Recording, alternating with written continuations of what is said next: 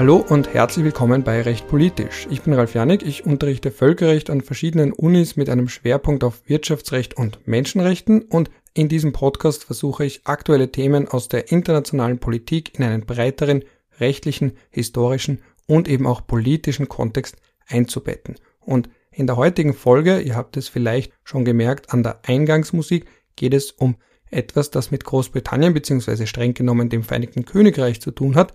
Da war ja was, ja, da war was, nämlich Brexit. Ich habe dazu schon mal eine Folge aufgenommen, jetzt habe ich mir aber Verstärkung geholt. Zwei Diplomaten von der ständigen Vertretung Österreichs bei der EU, Gregor Schusterschitz und Philipp Bittner, und habe mich mit den beiden über den Brexit unterhalten, habe sie mit Fragen gelöchert, die hoffentlich nicht nur für mich äußerst spannend sind, sondern auch für euch. Und in diesem Sinne, nach dieser kurzen Einleitung, spiele ich jetzt unser Gespräch ab und hoffe, wie gesagt, dass es für euch auch mindestens so spannend wird wie für mich. Ton ab. Ja, herzlich willkommen, Herr Schusterschitz. Herzlich willkommen, Herr Bittner. Ich freue mich, dass Sie Zeit gefunden haben. Und bevor wir losstarten, würde ich Sie bitten, ganz kurz sich meinen, unseren Hörerinnen und Hörern vorzustellen.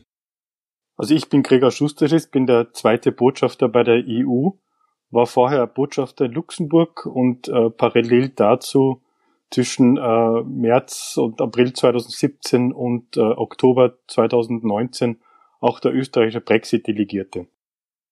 Ja, guten Tag. Ich äh, bin Philipp Bittner. Ich bin derzeit der Rechtsberater an der Ständigen Vertretung Österreichs bei der EU und derzeit äh, Brexit-Delegierter. Bin das seit 1. Februar 2020, also mit, äh, also seit dem Austritt.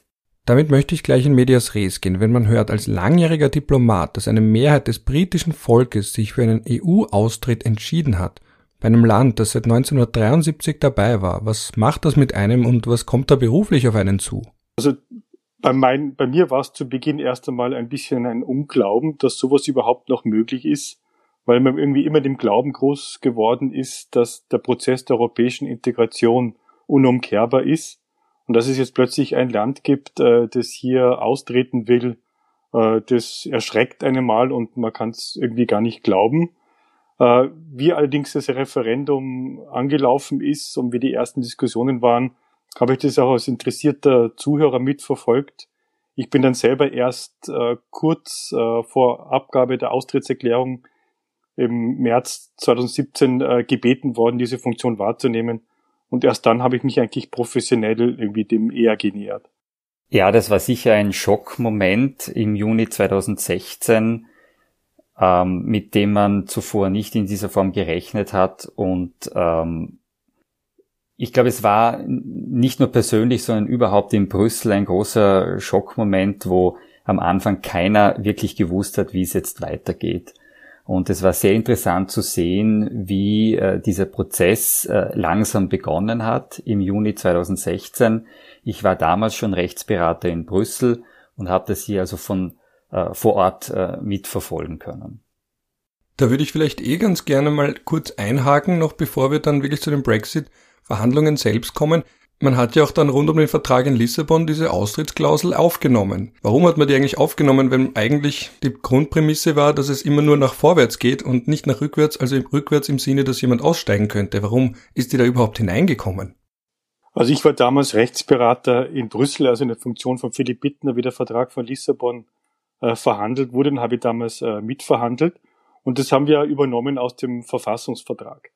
Äh, und das Grundprinzip in Wahrheit war eigentlich, dass man beweisen wollte, dass eben die Integration eigentlich umkehrbar ist, aber nicht in dem Sinne, dass man es wirklich dann mal durchführen will, sondern die Idee war zu zeigen, dass die EU kein Superstaat ist, sondern weiterhin noch eine Organisation von souveränen Staaten also es hat eigentlich eher diese Symbolwirkung gehabt und viel weniger äh, hatte man im Kopf, dass es je wirklich äh, zur Anwendung kommt.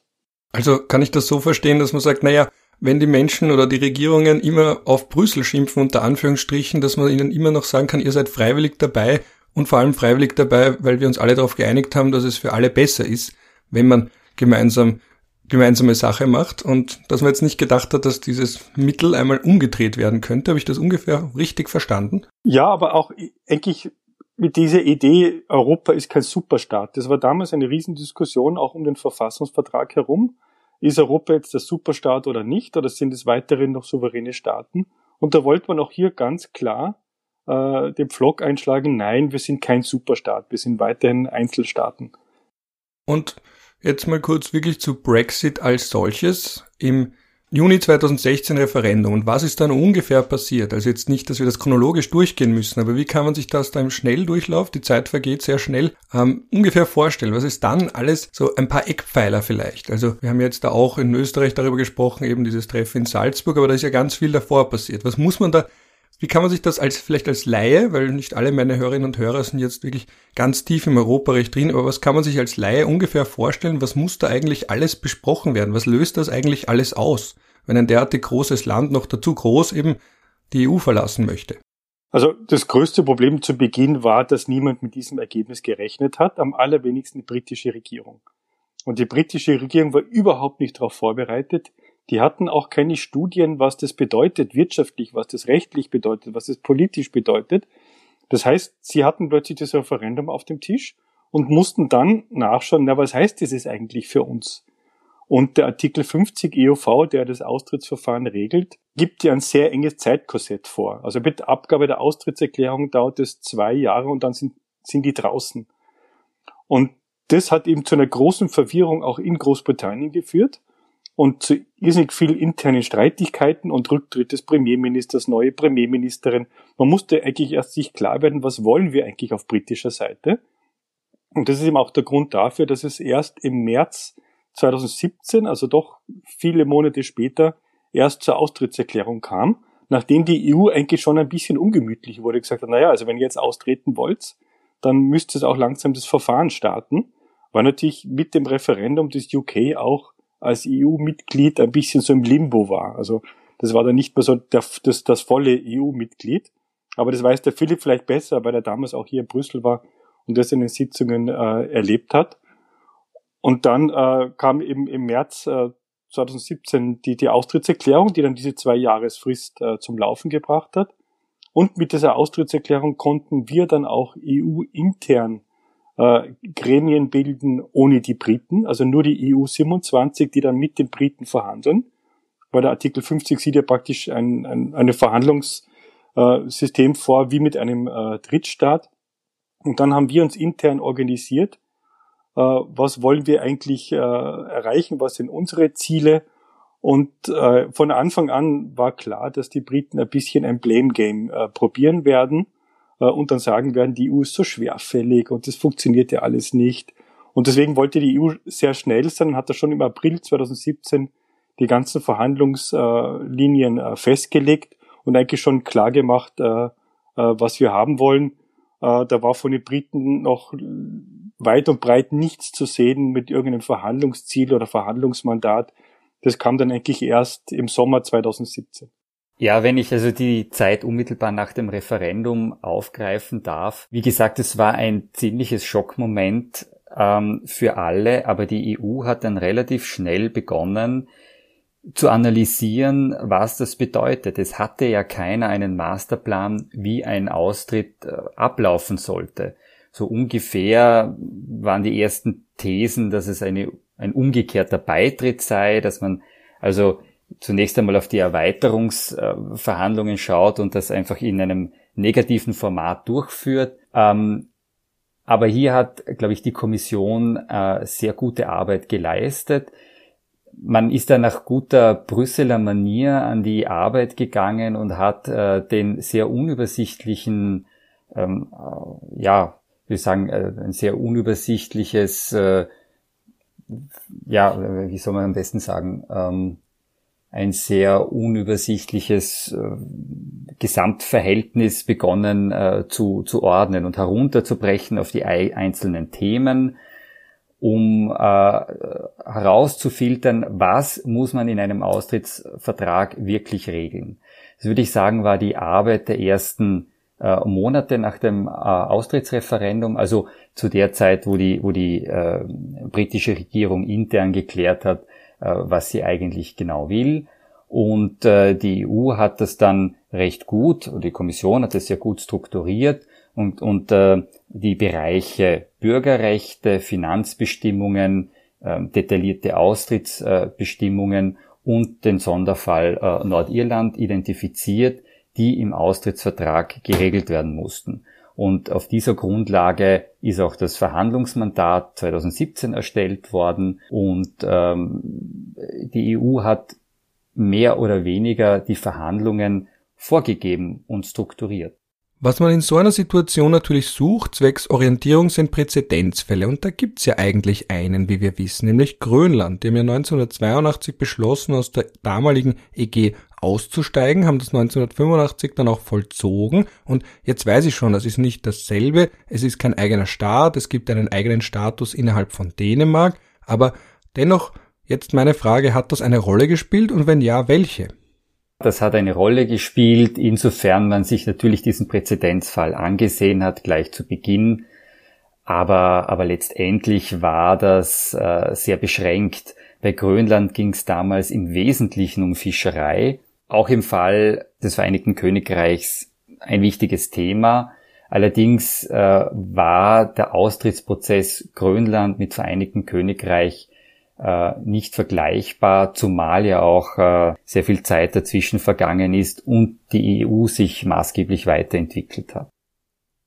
Ja, dann würde ich vielleicht auch gleich weitergehen, so ein bisschen da zu diesen Eckpfeilern. Also eben, wir hatten dann ja zahlreiche Verlängerungen, ja, dann eben das Withdrawal Agreement im Jänner 2020 und jetzt wirklich ist das alles abgeschlossen. Und jetzt würde ich da ein bisschen fangen, Sie haben es auch schon angedeutet, Herr Schusterschitz, wenn man da irgendwie noch beisammen ist und irgendwie nicht mehr. Also ein bisschen stelle ich mir das von außen vor, vielleicht wie in einer wie in einer gescheiterten Ehe oder in einer gescheiterten Beziehung, aber man ist halt noch in derselben Wohnung und der oder die Partnerin hat noch nicht eine neue, eine neue Wohnung gefunden. Also war das so ein bisschen auch die Stimmung, wenn alle wissen, ihr geht und, oder hat man zwischendurch auch noch geglaubt, wiederum parallel zu einer Beziehung, na, das wird wieder, weil es wurde ja auch immer wieder darüber gesprochen, na, vielleicht gibt es ein zweites Referendum. Es war ja so knapp.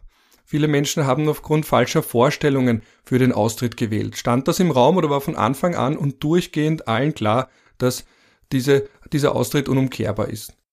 Also wir auf der Beamtenebene müssen natürlich das umsetzen, was die politische Ebene vorgibt. Deswegen haben wir einfach die Austrittsverhandlungen durchgeführt und mit dem klaren Ziel, äh, es wird dann zu einem Austritt äh, kommen. Äh, es gab natürlich immer wieder Hoffnungen, dass ein neues Referendum kommen könnte, das vielleicht die Ergebnisse umdrehen könnte. Das haben viele, unter anderem auch wir, immer sehr kritisch gesehen. Weil was ist das Faktum? Das Faktum ist, dass die britische Gesellschaft bis heute zutiefst gespalten ist. Und ein Referendum kann dann mit 51 zu 49 ausgehen, mit 52 zu 48 in eine oder die andere Richtung. Aber das Grundproblem einer Spaltung der Gesellschaft bleibt. Und selbst wenn es ein zweites Referendum gegeben hätte mit 52 plus, hätte das eigentlich kaum was geändert an der Spaltung der britischen Gesellschaft und auch an der Spaltung äh, der, der, britischen Politik. Und insofern haben wir das als nie wahnsinnig äh, realistisch erachtet. Es gab dann äh, einen kleinen äh, Zeitpunkt, wo man sich das ein bisschen genau überlegt hat. Das war ähm, Anfang 2019, wo dann die Frage war, äh, macht UK noch mit äh, bei den Wahlen zum Europäischen Parlament im Mai äh, 2019. Und da haben einige gemeint, das bringt nichts mehr. Äh, diese Wahlen machen wir ohne die Briten. Es ist ja auch absurd, dass sie dann äh, äh, Wahlen durchführen und vielleicht nur noch mal zwei, drei Monate dabei sind. Äh, sie sollten eigentlich vorher draußen und vorher sollte das alles äh, geklärt sein. Äh, das hat zum Beispiel auch Barnier hat damals die Meinung vertreten. Äh, wir haben damals die Meinung vertreten. Andere haben dann andere Meinungen vertreten, wie zum Beispiel auch der Präsident Tusk des Europäischen Rates, der wollte eine sehr lange äh, Verschiebung des Austritts und hat dann schon irgendwie so durchklingen lassen, vielleicht gibt's doch ein zweites Referendum und dann ändert sich doch wieder alles. Bis zum Schluss hat man ja nie genau gewusst, auf was UK eigentlich hinaus will. Äh, das war die Schwierigkeit des ganzen Verhandlungsprozesses. Wir hatten relativ klare Ideen, auch schon mit dem Mandat des Europäischen Rates vom April 2017, in welche Richtung wir wollen. Und die Briten haben das in Wahrheit nie gewusst.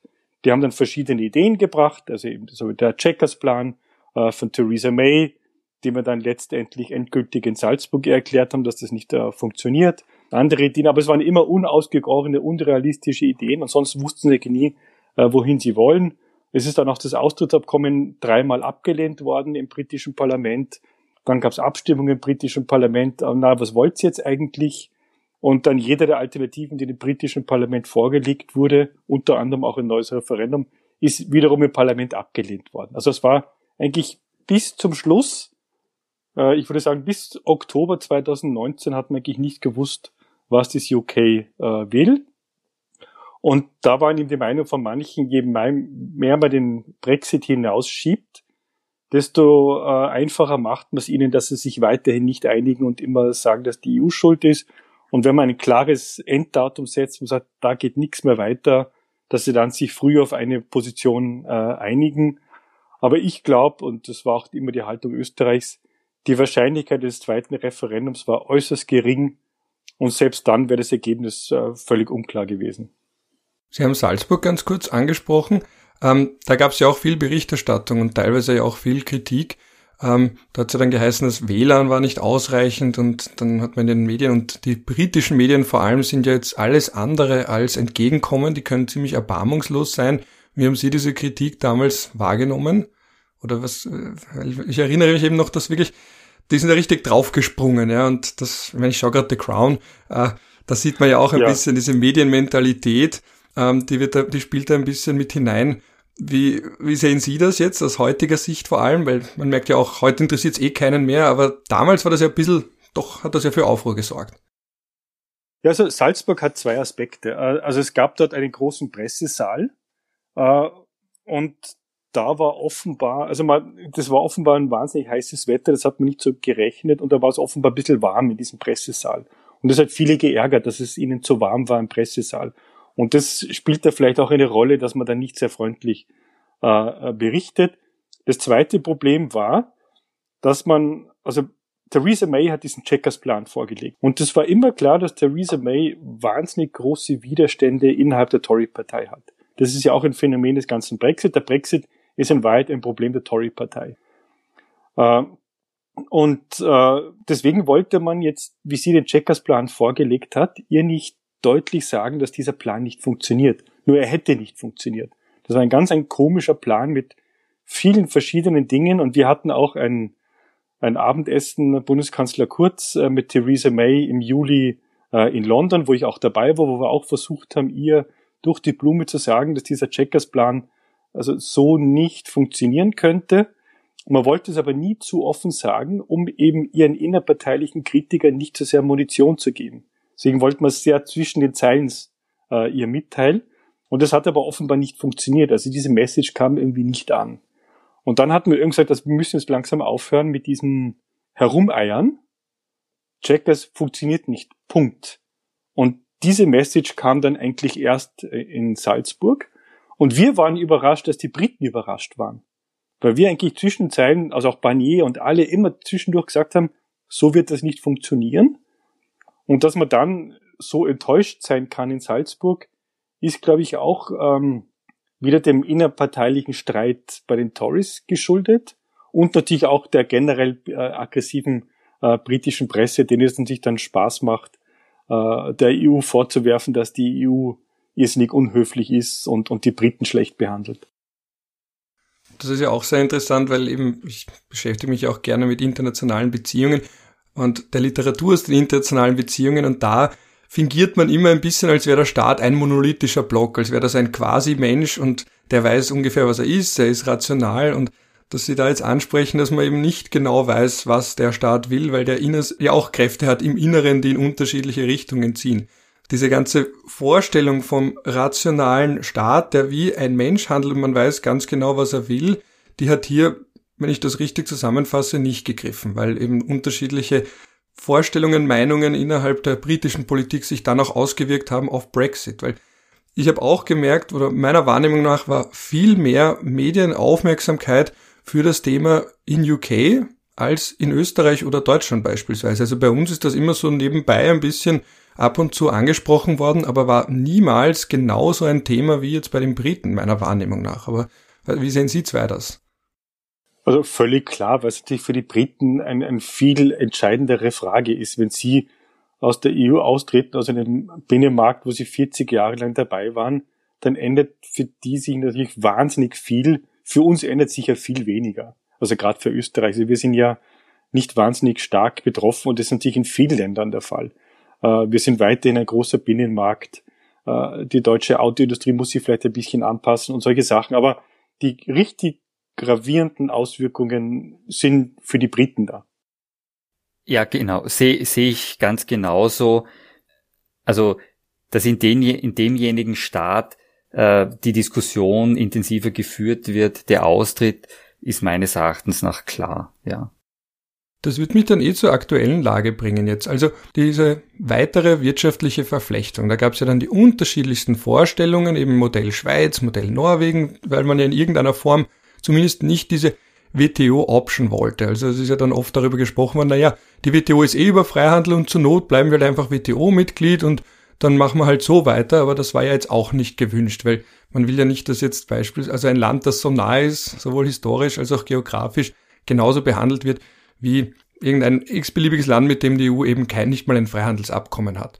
Jetzt ist mal die ganz große Gretchenfrage zu Beginn, für mich zumindest gewesen, was jetzt Zollunion oder Freihandelsabkommen, hat sich die aber auch wirklich in der Praxis irgendwann gestellt oder war von Anfang an klar, dass das ein Freihandelsabkommen wird? Weil der entscheidende Unterschied eben gemeinsame Außenzölle, das macht es einfacher im Inneren, dafür weniger Freiheit bei Verhandlungen mit anderen. Nur ganz kurz auch zur Klarstellung für die Hörerinnen und Hörer. Oder war diese Sache von Anfang an klar, die Briten wollen nur ein Freihandelsabkommen?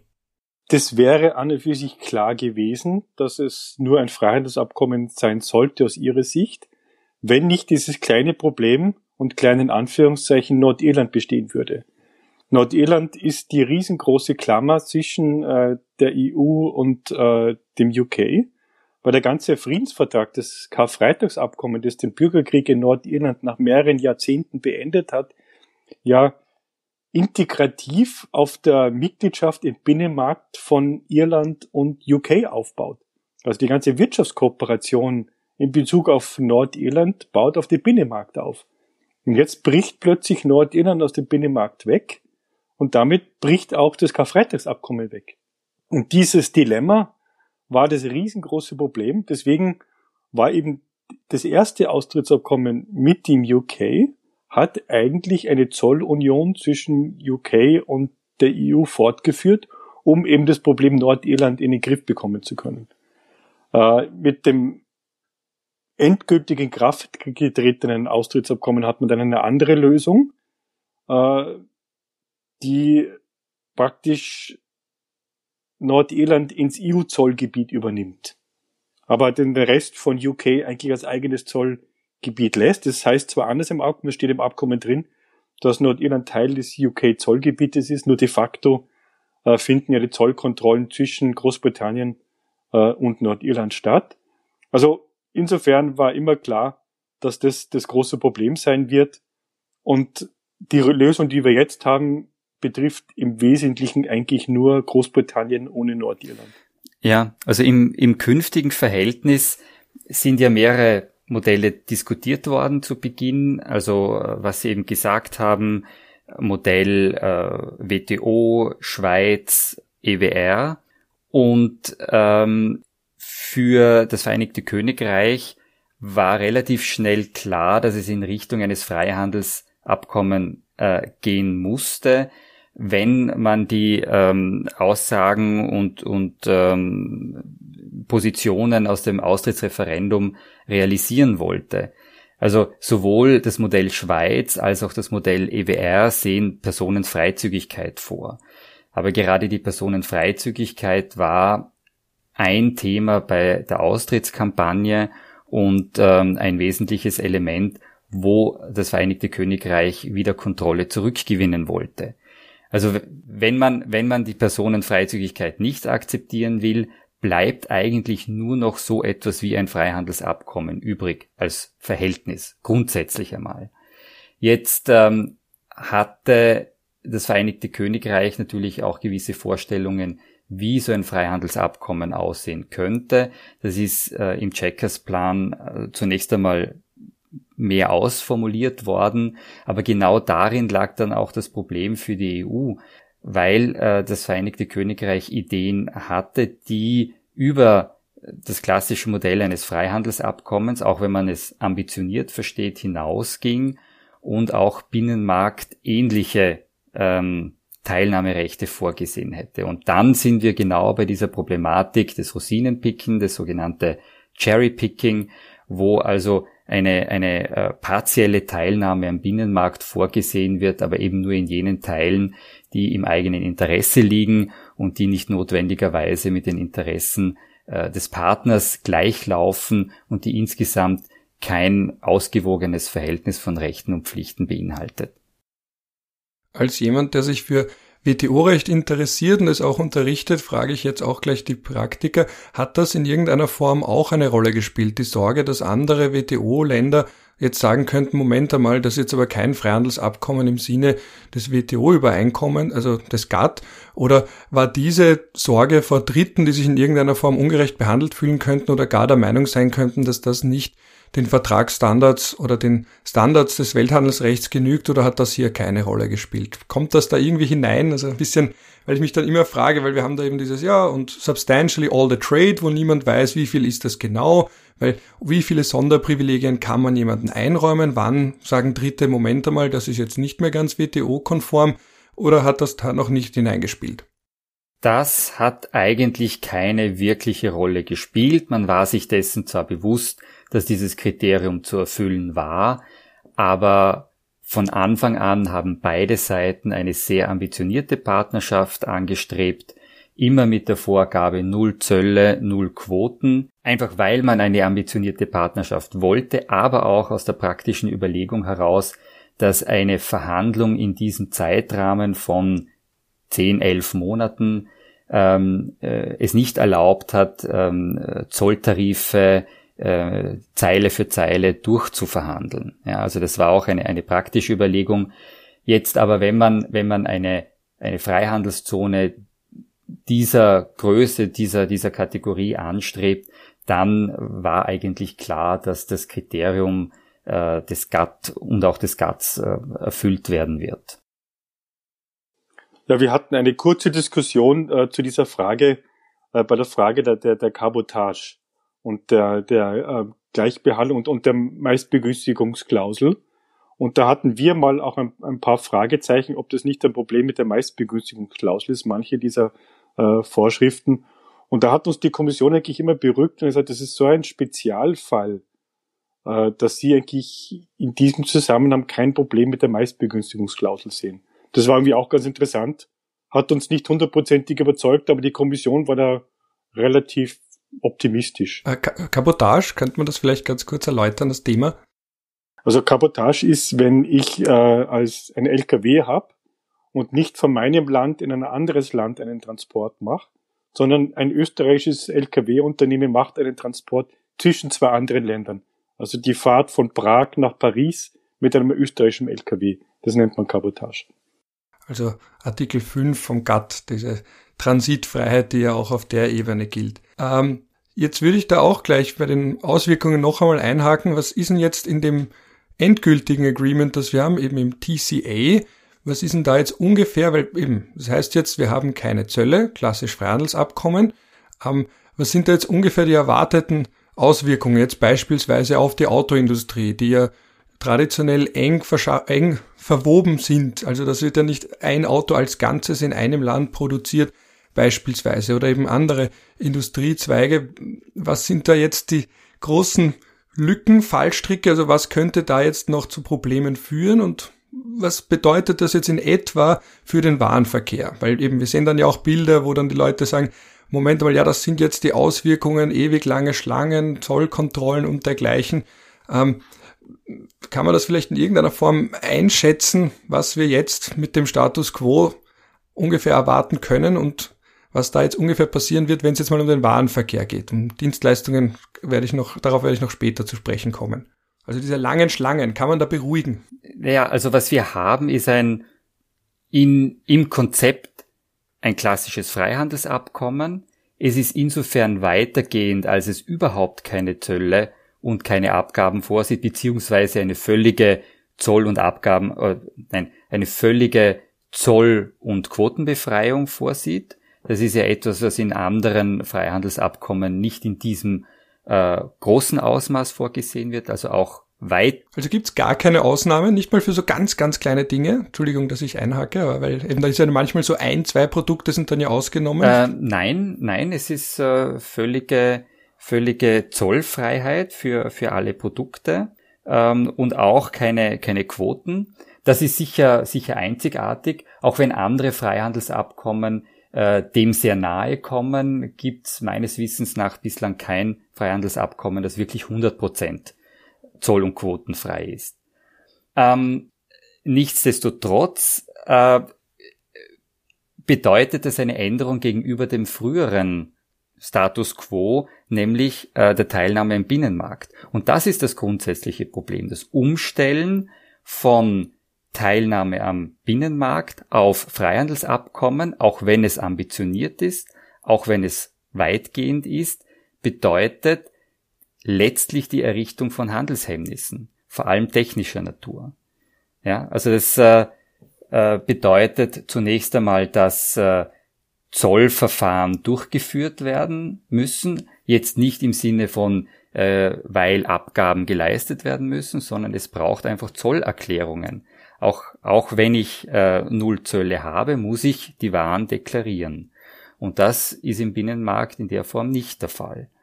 Ähm, dann kommt dazu, dass ein Freihandelsabkommen Ursprungsregeln vorsieht, also Regeln, nach denen bestimmt wird, ob eine Ware tatsächlich ihren Ursprung äh, in dem einen oder anderen Land hat, also bei der einen oder anderen Vertragspartei, denn nur diese Waren sind qualifiziert, äh, die Grenze ohne Zölle und äh, Quotenbeschränkungen zu überschreiten.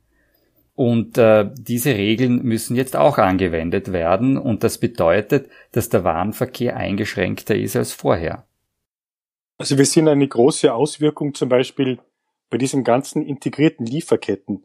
Also wir haben ja sehr viele äh, Wirtschaftsbereiche, wo die ähm, Fertigungsschritte in verschiedensten Ländern erfolgen und dann die verschiedenen Teile herumgeschickt werden. Also die Automobilindustrie ist ein, ein klassisches Beispiel dafür. Und äh, die ganzen Industrien arbeiten ja nicht mehr mit äh, Lagerhaltung, sondern die arbeiten dann nur noch mal mit On-Time Delivery. Das heißt, ich weiß ganz genau, der LKW fährt hier weg und er kommt dann am nächsten Tag um 10 Uhr dort an und die Teile können ja gleich weiter verbaut werden. Also ich muss es nicht mehr auf Lager setzen, sondern ich kann es direkt in die Weiterfertigung hineinnehmen. Und das ist etwas, was natürlich jetzt nicht mehr geht, weil ich muss trotzdem ein Zollverfahren machen. Ich kann viel weniger einschätzen, wann kommt der LKW jetzt wirklich an. Gibt es irgendwelche Stichprobenkontrollen oder nicht? Das heißt, wir haben schon 2018, 2019 alle Unternehmen aufgefordert, die so integrierte Lieferketten haben, äh, dass sie das eigentlich anpassen müssen. Also entweder so umstellen, dass sie nicht On-Time-Delivery brauchen, sondern sie bauen sich halt eine Halle und lagern das dann, äh, oder sie müssen halt die Produktion auslagern.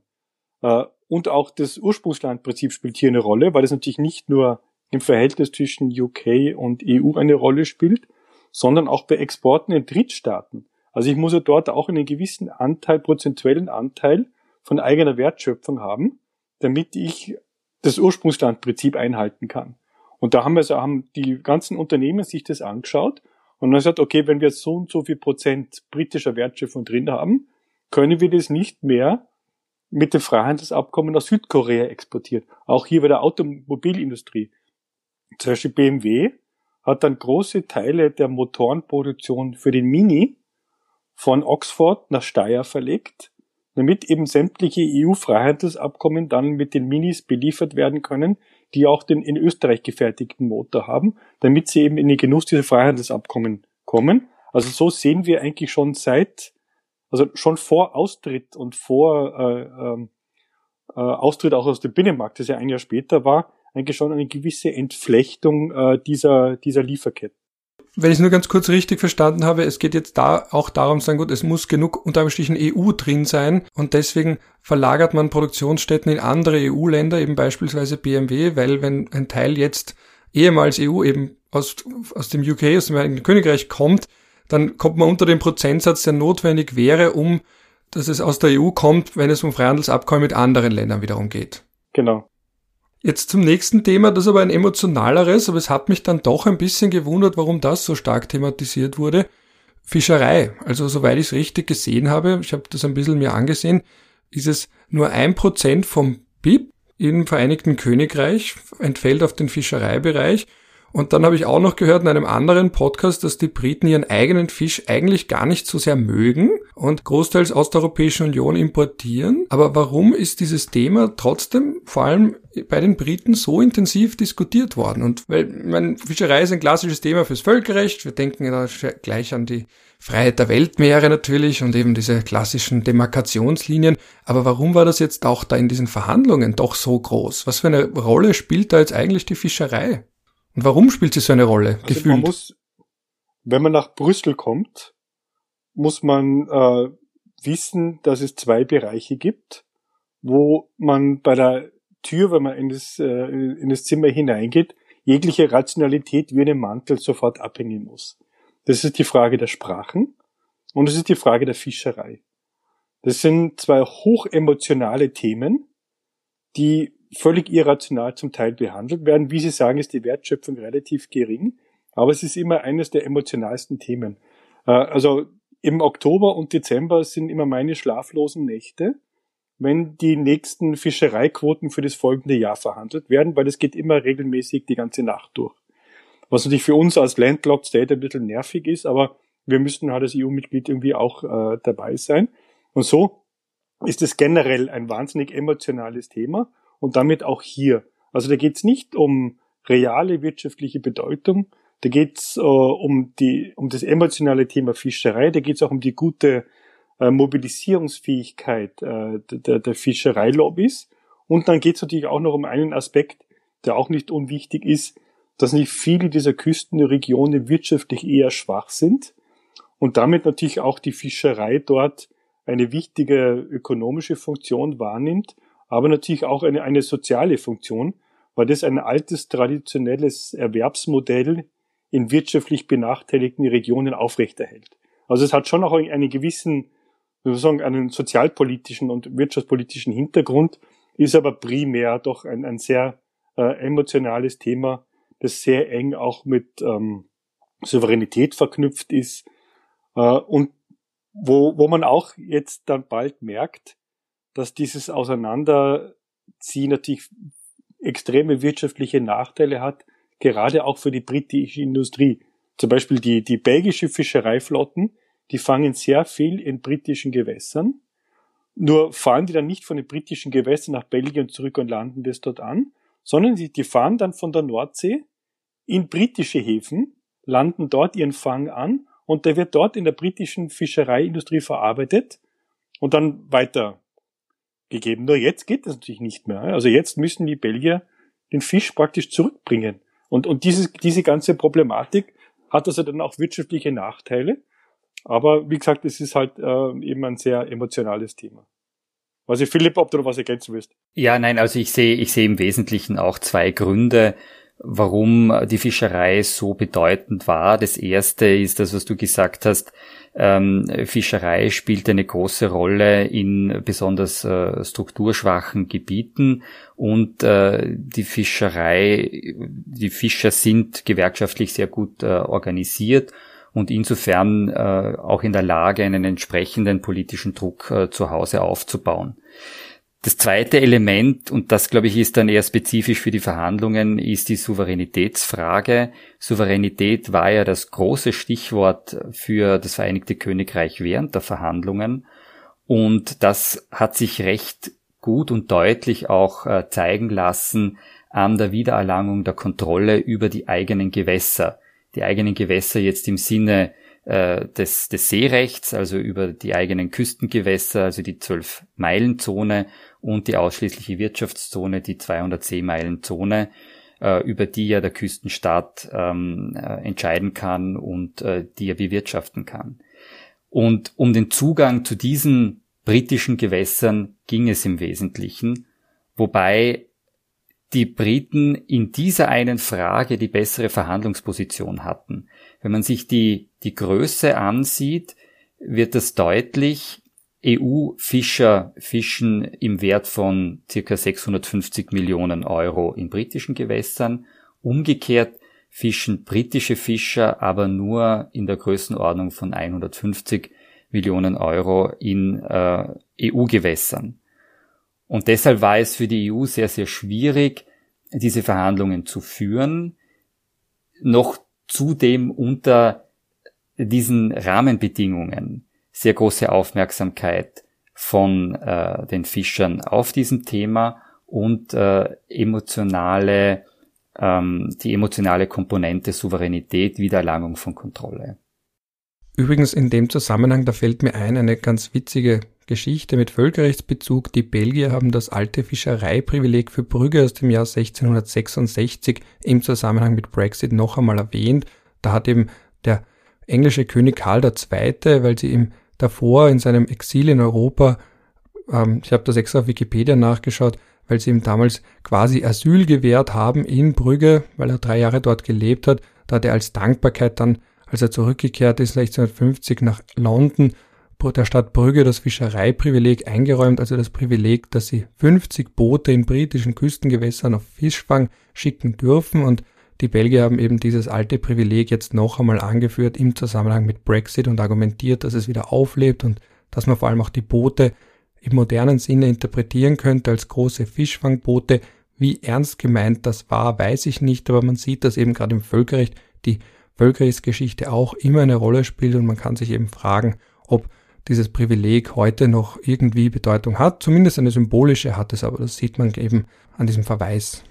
Wenn wir schon bei emotionalen Themen sind, würde ich ganz kurz gleich zum nächsten kommen, Stichwort Agrarpolitik und Agrarsubventionen, weil das ist ja das nächste Thema, wo auch wiederum ähm, einzelne Zweige stärker betroffen sind, wenn sie auf einmal dann eben nicht mehr in das Agrarsubventionsschema der Europäischen Union fallen. Inwiefern hat das eine Rolle gespielt? Weil dann werden ja auf einmal die, die EU-Bauern die aus, der, aus europäischen Ländern ja gewissermaßen Konkurrenten und nicht mehr Partner bei gemeinsamen Verhandlungen, um Subventionen zu bekommen beispielsweise. Werden das hineingespielt? Also die Landwirtschaft äh, war bei den Verhandlungen jetzt in dem Sinne kein großes Thema. Es war dann ein Thema, wenn es um die Kontrollen geht, also die Zollkontrollen, die sanitären und phytosanitären Kontrollen, äh, die Produktionsstandards für landwirtschaftliche Produkte, äh, die große Frage, äh, machen die Briten dann ein Handelsabkommen mit den USA und äh, zu ihnen kommt das Chlorhuhn und kommt das Chlorhuhn dann auch zu uns über unseren Freihandelsvertrag. Also es hat in diesem Sinne eine Rolle gespielt, weniger äh, mit der gemeinsamen Agrarpolitik. Sie fallen aus der gemeinsamen Agrarpolitik raus, äh, ganz klar. Wir reformieren die jetzt auch gerade für die nächsten äh, sieben Jahre. Und das hat Großbritannien auch als große Chance gesehen, die eigene Landwirtschaftspolitik auf andere Füße zu stellen ein bisschen. Also ein bisschen weg äh, von dem eher starren äh, Landwirtschaftssystem in der EU, das stark auf Direktförderungen aufbaut, das auch stark auf Großbetriebe aufbaut. Und da haben sie natürlich jetzt schon die Chance, sich ein eigenes System äh, zu kreieren, das vielleicht auch äh, klimapolitische ähm, Erfordernisse anders berücksichtigt, äh, als es vielleicht bei uns der Fall sein wird. Etwas, was ich da in dem Kontext auch gelesen habe, ist natürlich das klassische Problem, dass anscheinend, dass es für die größeren Bauern einfacher sein wird, die Formalitäten zu erfüllen, wenn es jetzt auch um Importe in die Europäische Union, also Exporte in die Europäische Union geht. Ähm, und dann natürlich auch wiederum auch das ist eine fast schon klassische Sorge, dass es wiederum verstärkt dazu führen könnten, dass die Großen die Kleinen aufkaufen. Hat das da auch noch in irgendeiner Form hineingespielt, diese Sorgen von Seiten der Landwirte? Sowohl in, bei der EU und als auch bei den Briten? Also in meiner Zeit nicht. War, Philipp, war das bei dir ein Thema? Nein, nein, nicht, dass ich, nicht, dass ich wüsste. Okay, dann würde ich zum nächsten Punkt kommen, nämlich äh, Stichwort Dienstleistungen. Also ein paar Zahlen, 10% London City entfallen eben vom Wirtschaftsaufkommen auf Finanzprodukte. Es ist bekanntermaßen ein Finanzplatz, einer der ganz entscheidenden, Canary Wharf. Ähm, 4 Milliarden Euro entfallen, also ist das Finanzgeschäft mit der Europäischen Union wert, wenn man da das Gesamtvolumen sehen will. Und da ist jetzt natürlich die Frage, wie geht's denn da weiter und welche Rolle hat das gespielt? Weil das ist natürlich ganz einschneidend, weil der Finanzplatz London verliert damit ja maßgeblich an Bedeutung. Und vor allem ein Thema, das mir da immer wieder untergekommen ist, ist dieses sogenannte Passporting, also eben, dass man anbieten kann, Versicherungen gleich für mehrere Länder auf einmal eben für alle europäischen, für alle Länder der Europäischen Union mit einem Schlag. Was können wir da ungefähr erwarten und wie sind da jetzt die Briten ungefähr ausgestiegen, wenn es um Dienstleistungen geht? Naja, also Dienstleistungen, auch hier wieder, äh, es handelt sich um ein klassisches Freihandelsabkommen und äh, enthält die klassischen Regelungen für Dienstleistungen. Und Passporting ist gerade etwas, was für den Binnenmarkt kennzeichnend ist, aber nicht für Freihandelsabkommen im Bereich Dienstleistungen. Der Binnenmarkt sieht ja ähm, sehr, sehr fortschrittliche Instrumente vor, wie vereinfacht Dienstleistungen grenzüberschreitend angeboten werden können. Und ähm, Passporting äh, wäre wär so eine wäre wär so ein Instrument. Also ich kann dann sagen die Zulassung in meinem eigenen äh, Staat äh, erlangen und damit Dienstleistungen ohne Probleme in einem anderen Mitgliedstaat ausführen. Dass dieser, dass dieses Privileg, Privileg wegfällt, war eigentlich von Anfang an klar, wenn man als Ziel hat, ein Freihandelsabkommen abzuschließen. Und das ist sicher, sicher ein großer Nachteil für die britische Wirtschaft, die insgesamt sich sehr stark auf Dienstleistungen konzentriert.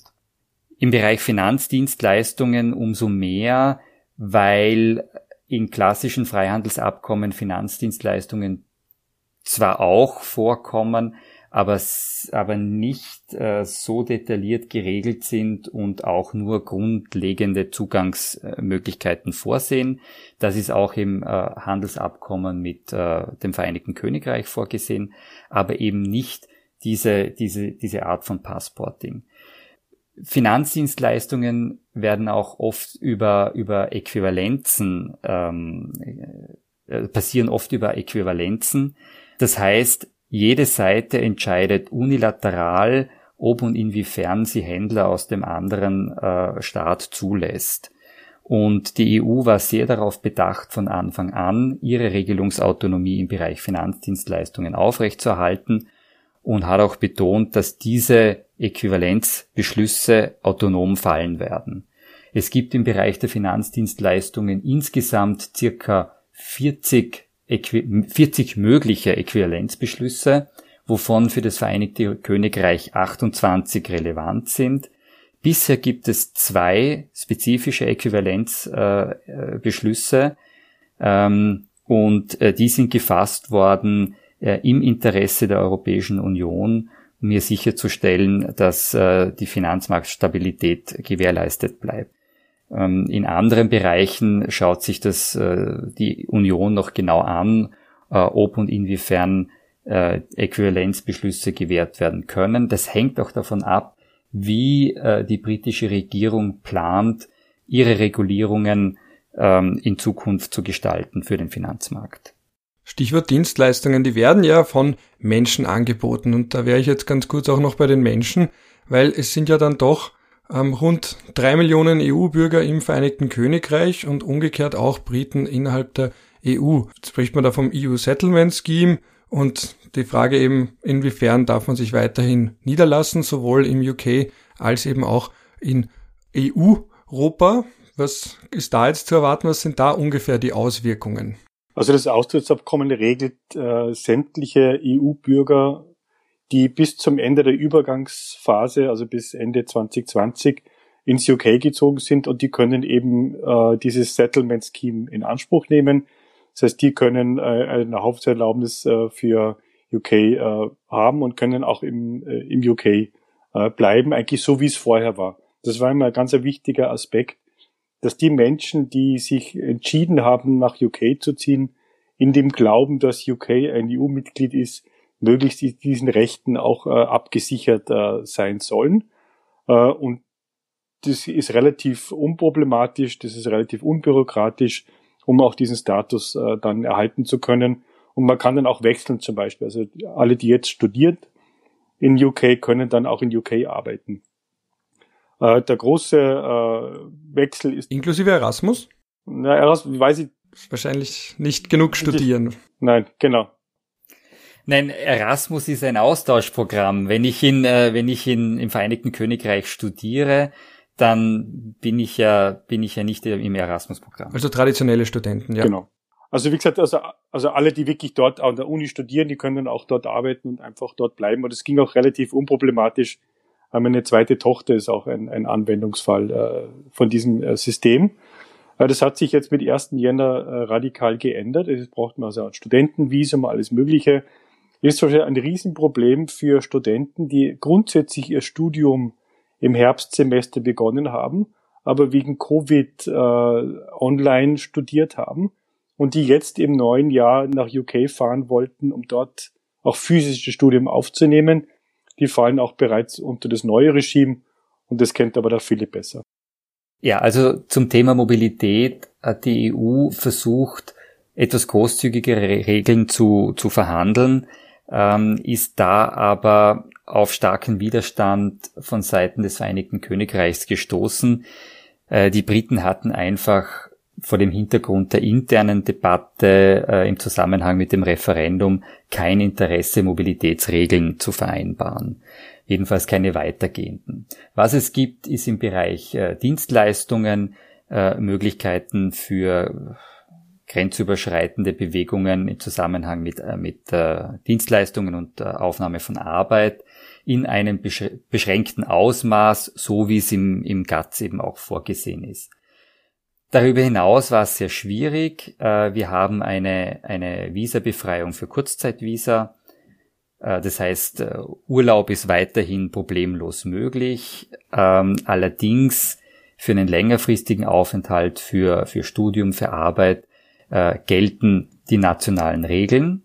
Sprich, im Vereinigten Königreich das neue Immigrationssystem, das auf einem ähnlichen Punktesystem basiert, wie es in Australien gibt. Das heißt, äh, primär eine Bevorzugung von hochqualifizierten Arbeitskräften oder Personen, die ein gewisses Einkommen haben. Ähm, wie auch auf der EU-Seite die jeweiligen Drittstaatsregeln der einzelnen Mitgliedstaaten zur Anwendung kommen. Das heißt, für einen Briten wird es in Zukunft schwieriger sein, sich frei in der Union zu bewegen, weil er den einzelnen ähm, Regelungen, verschiedenen Regelungen der Mitgliedstaaten unterliegt. Ja, dann würde ich vielleicht eh auch ähm, eingehen, noch einmal in dem Zusammenhang ganz kurz Erasmus. Warum bleiben die Briten nicht hm. mal beim Erasmus dabei? Weil das ist ja eine klassische europäische Erfolgsgeschichte. Dass Leute wie ich, ich weiß nicht, ob Sie auch auf Erasmus waren, aber eben bis heute Menschen aus aller Welt kennen, Menschen aus aller europäischen Welt kennen, die mit ihnen anno dazu mal ein oder zwei Semester gemeinsam studiert haben. Und das ist ja eigentlich eine, der, eines der, eine der Errungenschaften, auf die die Europäische Union ganz stolz ist und wo ja auch die Briten dabei waren. Warum ist man da nicht einmal bei Erasmus geblieben? Was ist denn da das Problem gewesen? Ja, das ist natürlich sehr schade, dass die Briten nicht mehr an Erasmus teilnehmen wollen. Aber das System äh, läuft mit Drittstaaten so, dass äh, die Drittstaaten ihr Interesse bekunden müssen, an welchen EU-Programmen sie teilnehmen wollen. Das Handels- und Kooperationsabkommen sieht die Möglichkeit der Teilnahme an Unionsprogrammen vor und äh, der entsprechende Rahmen ist dort auch geschaffen worden. Nur hatten die Briten eben kein Interesse. Was ich gehört habe, ist, dass es äh, insgesamt ähm, offenbar nicht rentabel für sie war. Das ist natürlich schade, wenn man das jetzt rein unter monetären Aspekten sieht, weil, wie Sie sagen, Erasmus ein sehr erfolgreiches Programm ist, um junge Menschen, Studenten ähm, miteinander zu verbinden, zu vernetzen und äh, so etwas wie ein europäisches Gefühl zu erzeugen.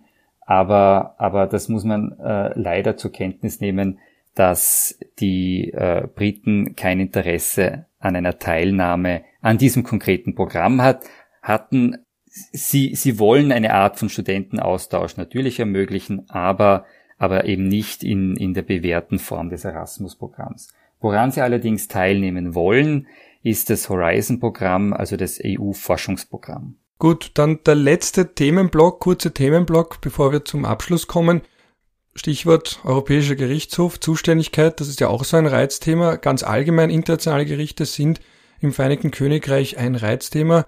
Das kennt man ja eben, dieses Gefühl, fremde Richter, das ist ein Begriff, den man ja auch aus der Schweiz kennt, urteilen über das eigene Land, das war ja auch beim EGMR immer wieder ein Thema. Inwiefern war das noch ein Thema auch in den Verhandlungen, diese dass man das wirklich dezidiert ausgeschlossen hat, dass es irgendeine Zuständigkeit oder welche Formen von Zuständigkeit oder eine allzu weitgehende Zuständigkeit des Europäischen Gerichtshofs es hier geben kann.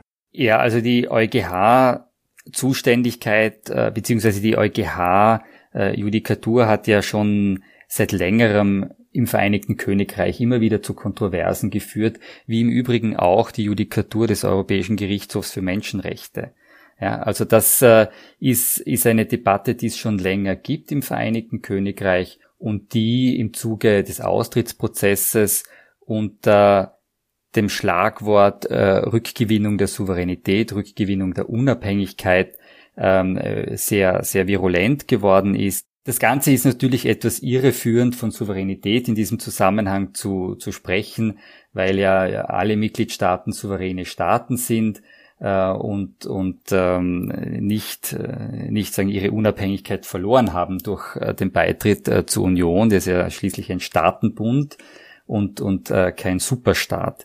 Aber in dieser Weise ist es ungefähr in, im Vereinigten Königreich diskutiert worden und so war klar, dass äh, die Zuständigkeit nicht akzeptiert werden konnte. Das Problem ist natürlich, dass damit auch jede weitergehende Form der Integration, der Marktteilnahme äh, verunmöglicht wird. Also ähm, etwa etwa ein Modell, das wir, das wir derzeit mit dem institutionellen Rahmenabkommen mit der Schweiz anstreben, war also äh, nicht möglich. Ja, das, das war natürlich auch ein Riesenthema beim, beim Austrittsvertrag. Genau diese Probleme, wie weit geht die EuGH-Zuständigkeit äh, und, und, wie weit geht sie nicht. Äh, und letztendlich äh, war das auch einer der Punkte, die wir in unserem Verhandlungsmandat ein bisschen übertrieben haben, weil das Verhandlungsmandat hat eigentlich vorgesehen, dass der EuGH unserer Meinung nach als Streitbelegungsorgan für das gesamte Austrittsabkommen äh, tätig sein sollte das war natürlich klar, dass das die Briten nicht akzeptieren können. Und so hat man das dann nur auf die Bereiche einschränken können, äh, in denen Unionsrecht weiterhin zur Anwendung kommt. Gerade im Sozialversicherungsbereich gibt es ja sehr viele Bereiche, wo man einfach das Unionsrecht weiter anwendet. Und in diesen Fällen hat dann der EuGH auch weiterhin noch eine Rolle. Das konnten letztendlich die, die Briten akzeptieren, aber auch das mit viel Magenschmerzen auf ihrer Seite. Zum Ausblick gibt es noch irgendwas nachzuverhandeln. Ähm, wie, wie, beurteilt man die Situation jetzt auch ähm, Schottland beispielsweise? Da gibt es ja dann auch wieder das neue Thema, das Thema Unabhängigkeit kommt ja da auch wieder auf. Ähm, was ist es, was gilt es da noch im Auge zu behalten? Also einerseits gibt es Nachverhandlungen und andererseits, wie ist da die Position zu Schottland? Ich meine, ich nehme an, sie wird traditionell sein, das ist eine innenpolitische Angelegenheit, in die wir uns nicht einmischen, aber gibt es dazu noch was zu sagen? Also ich glaube, wir sind jetzt einmal in der Umsetzungsphase. Äh, das Abkommen war am 24.12. letzten Jahres fertig und wird seit 1.1. angewendet und äh, wir müssen das ganze Abkommen jetzt einmal zum Laufen zu bringen. Also jetzt von Nachverhandeln zu sprechen, ist einfach viel zu früh. Wir, wir, wir kennen ja noch gar nicht die, die wirklichen Defizite. Wir wissen, es gibt Konsequenzen aus dem Brexit. Das ist klar, das wird sich aber auch nicht ändern. Das sind einfach die Konsequenzen daraus, wenn man aus dem Binnenmarkt austritt und umstellt auf ein Freihandelsabkommen. Aber die Umsetzungsprobleme, die es jetzt gegeben hat bisher, die, die werden sicher mit der Zeit verschwinden. Ähm, und gleichzeitig äh, wird viel Arbeit investiert werden müssen, äh, um die Vertragsgremien aufzusetzen, äh, um diverse Aufträge auszuführen, die im Handelsabkommen enthalten sind, wie zum Beispiel äh, eine spezielle Kooperation im Energiebereich oder ähm, ein Memorandum of Understanding im Bereich der Finanzdienstleistungen. Also da, da gibt es schon auch einige Arbeitsaufträge aus dem äh, Abkommen, die es jetzt abzuarbeiten gilt. Und ähm, ich glaube, erst wenn man eine gewisse Erfahrung mit der Anwendung äh, des, des Abkommens hat, wenn das Ganze mal aufgesetzt ist und läuft, wird man sehen, wo dann tatsächliche Defizite äh, bestehen und, und wo man, wo man weitersprechen kann. Aber ich sehe, ich sehe das nicht unmittelbar am Horizont. Na, wenn ich vielleicht noch etwas Kleines ergänzen darf. Äh, das, das neue Abkommen ist ja in einer wahnsinnigen Hektik äh, abgeschlossen worden äh, im Dezember ähm, 2020 vor ein paar Wochen. Und ich durfte dann auch den, den, den Philipp und den Botschafter Marschek vertreten, weil die beide auf Urlaub waren in den Weihnachtsfeiertagen. Und dann haben wir also dort einen Abkommenstext gekriegt, der natürlich äh, zusammengeschustert war in gewisser Weise, äh, die, dem Zeitdruck geschuldet. Und dieser Abkommenstext wird natürlich jetzt auch noch in Wahrheit äh, überarbeitet, äh, mit richtigen äh, Nummern versehen, äh, damit er dann auch ein, ein, schöner Text ist. Das soll dann, glaube ich, bis äh, April soweit sein. Und der Text muss ja auch noch in der EU überhaupt genehmigt werden. Es fehlt dann noch die Genehmigung des Europäischen Parlaments. Und der Text wird ja jetzt einmal vorläufig nur angewendet und muss dann endgültig äh, in Kraft treten. Also was Schottland anbelangt, beobachten wir, dass äh, die, die Bindungswirkung der Union im UK offenbar abnimmt.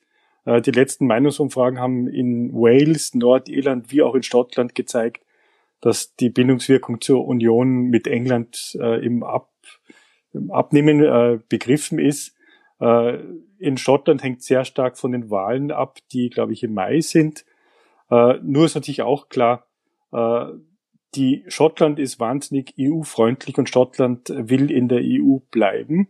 Also würde Schottland ein Referendum machen und würde sich das abspalten, müssten sie wieder der EU beitreten. Äh, und dann würde sich praktisch am, am Hadrian's Wall zwischen England und Schottland eine EU-Außengrenze etablieren. Und das ist natürlich auch etwas, was, was die Schotten natürlich auch berücksichtigen müssen in ihren Planungen, äh, dass doch ein, eine Union, die seit über 300 Jahren bestanden hat, dann auch plötzlich wieder eine Grenze hat. Also das ist, glaube ich, äh, auch nicht so einfach, wie es noch 2014 gewesen wäre beim ersten Referendum, wo einfach beide in der EU geblieben wären. Vielleicht noch als letzte Frage. Die Europäische Kommission hat das als EU-Only Agreement eingestuft. Das heißt, man braucht nur die nachträgliche Ratifikation vom Europäischen Parlament. Wir sind ja jetzt gerade in der Phase der vorläufigen Anwendung, aber man erspart sich die Ratifikation in allen EU-Mitgliedsländern. Und das verstehe ich schon. Wir wissen ja von CETA, dass das ein ziemlich anstrengender Prozess sein kann. Aber da ist dann schon mal eine Frage, wie geht denn das eigentlich? Oder habe ich da überhaupt was ganz falsch verstanden bzw. falsch gelesen? Das ist richtig. Es handelt sich hier um ein reines EU-Abkommen und äh, die Entscheidung dafür beruht zunächst einmal auf einer Kompetenzanalyse.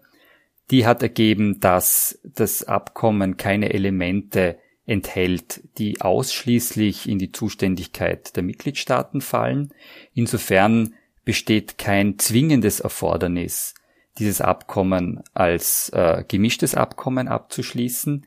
Es gibt einige Bereiche, die in die geteilte Zuständigkeit fallen und wo die Wahl bestanden hat äh, des Rates, ob man, ob man diese Kompetenzen durch die EU ausüben will oder bei den Mitgliedstaaten belässt und von den Mitgliedstaaten ausüben lassen will, was bedeutet hätte, dass es ein gemischtes Abkommen geworden wäre.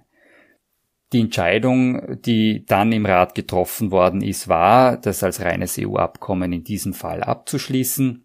Natürlich ist die Kompetenzfrage eine sehr, eine sehr sensible. Wenn man sich den Unterzeichnungsbeschluss ansieht, dann äh, wird man einige Klauseln finden, die äh, das äh, Thema Kompetenzen anspricht und im Wesentlichen sagen, dass das kein Präzedenzfall für die Zukunft äh, darstellen soll, dass es aber im Fall äh, des Vereinigten Königreichs durchaus gerechtfertigt war aufgrund ähm, äh, seiner Position als ehemaliges äh, Mitgliedstaat und doch dem besonderen Verhältnis, das dadurch entstanden ist. Gut, ich wäre dann mit meinen Punkten durch. Es war sehr schön, es war sehr spannend, es hat mich sehr gefreut. Wenn es jetzt von Ihrer Seite nicht doch noch Last-Minute-Anmerkungen gibt, würde ich dann sagen, wir haben sehr viele Themen abgedeckt und ich bedanke mich auch vielmals für Ihre Teilnahme, dass wir da wirklich diesem Thema den ihm gebührenden Raum geben konnten. Und kann sein, dass wer weiß, was da noch alles aufkommt, ich vielleicht irgendwann eines fernen Tages noch einmal dann bei Ihnen nachfrage, wie man eine neue Entwicklung denn jetzt beurteilen sollte. Aber an dieser Stelle bleibt mir nur noch übrig, mich bei Ihnen zu bedanken, dass Sie sich die Zeit genommen haben, ein bisschen ausführlicher über Brexit, beziehungsweise jetzt ist es ja kein Brexit mehr, aber eben diese vollzogene Trennung der Briten von der EU zu sprechen. Na, sehr gerne. Hat uns auch viel Spaß gemacht. Ja, vielen Dank.